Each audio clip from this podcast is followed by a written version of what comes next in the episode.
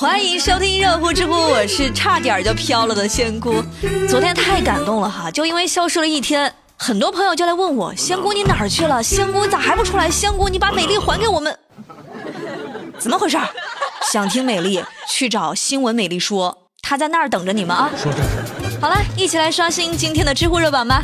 知乎热榜第一名，宁泽涛退役，知乎热度一千两百万。就在三月六号，也就是昨天下午的三点零六分，宁泽涛宣布告别泳坛。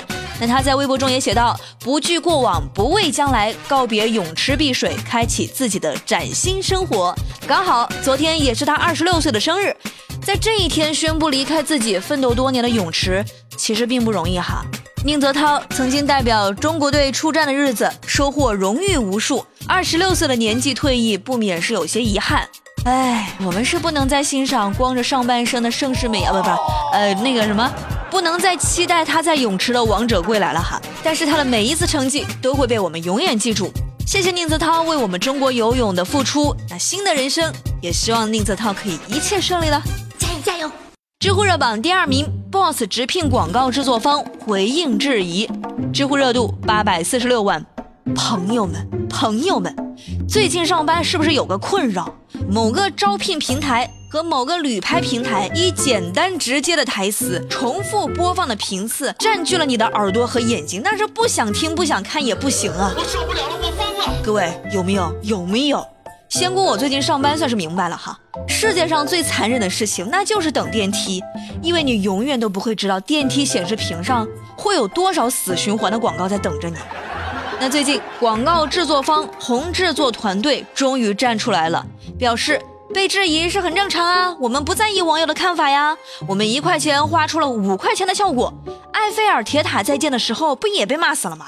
但事后证明是伟大的建筑。恶心，恶心死了！我去，这还真是脸皮够厚啊！拿你们的广告跟人家埃菲尔铁塔来比。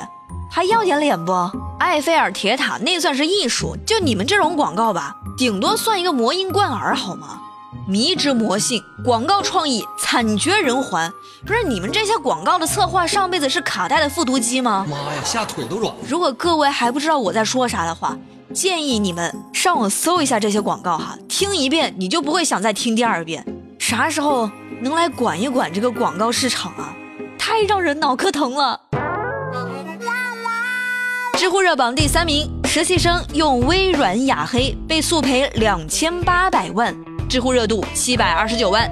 三月五号，一位自称是某公司的员工说，实习生用微软雅黑和盗版的 PS，接到了方正集团和 Adobe 的起诉，样稿印刷厂印了五千万张，已经全国商用，这直接导致公司损失两千八百六十万，裁员八个主管，四十二个人。今天我还在跟美丽说这个事儿呢，嗯，说完之后大家都忍不住露出了诡异的笑容。哎，老板小心哦，这个月的工资啊，看着给哦，小心点哈。但是，没过多久，这个事情反转的太快，没错。以上又是一条谣言。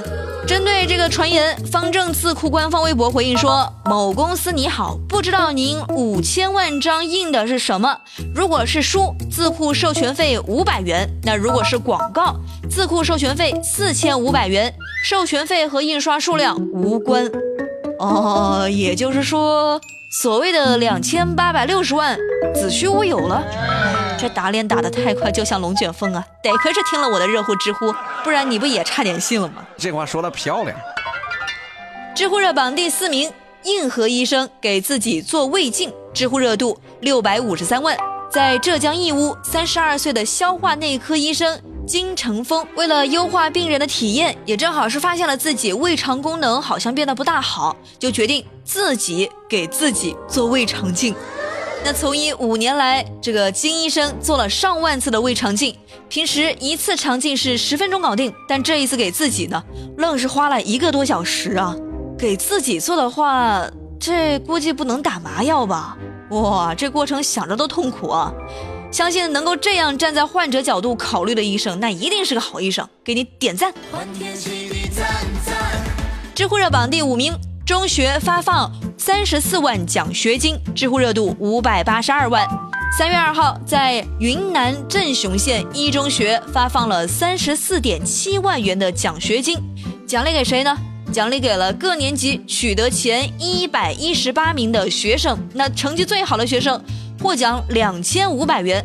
学校的副校长就说了，这样做呢，一方面是对学生的成绩做一个肯定和见证，另一方面也是有助于激发学生的学习积极性。哈哈哈不过这个奖励吧，在我看来，不就是让大家切实体会到了什么叫做书中自有黄金屋吗？但是哈，严肃的说一点。教育归教育，给中学生发奖金吧，总觉得怪怪的，对吧？这毕竟学习是自己的事儿，或许是不是应该换一种奖励形式，对好学生和成绩差的学生都能够起到更好的鼓励作用呢？我们不是说好一起玩的吗？知乎热榜第六名，男子写剧本策划女友骗局，知乎热度四百一十六万。最近，湖北襄阳的男子马某，他身上发生了一件特别诡异的事儿哈。呃，之前在网上认识了一个叫玲玲的女孩，这俩人见面之后呢，就直接开始了谈恋爱。结果在发生亲密行为的当天，玲玲突然接到了父亲的电话，先后是以奶奶重病去世、爸爸骨折等理由借走马某十几万元，之后呢就消失了。哈，这个事儿吧，明眼看都知道哈，骗子绝对是一个骗局。果不其然，这原来呀，玲玲和他爸所谓的父女，其实呢是情侣，而他俩是按照写好的剧本来骗这个男网友，被骗的不止马某一个人。直到玲玲被抓，还有受害者想要出钱来赎这个女朋友玲玲。哎，这种人真的是良心不会痛吗？不是，大哥，你这个戏够多了哈，还专门写剧本来搞策划，这专业度太高了哈。朋友们，这说明什么？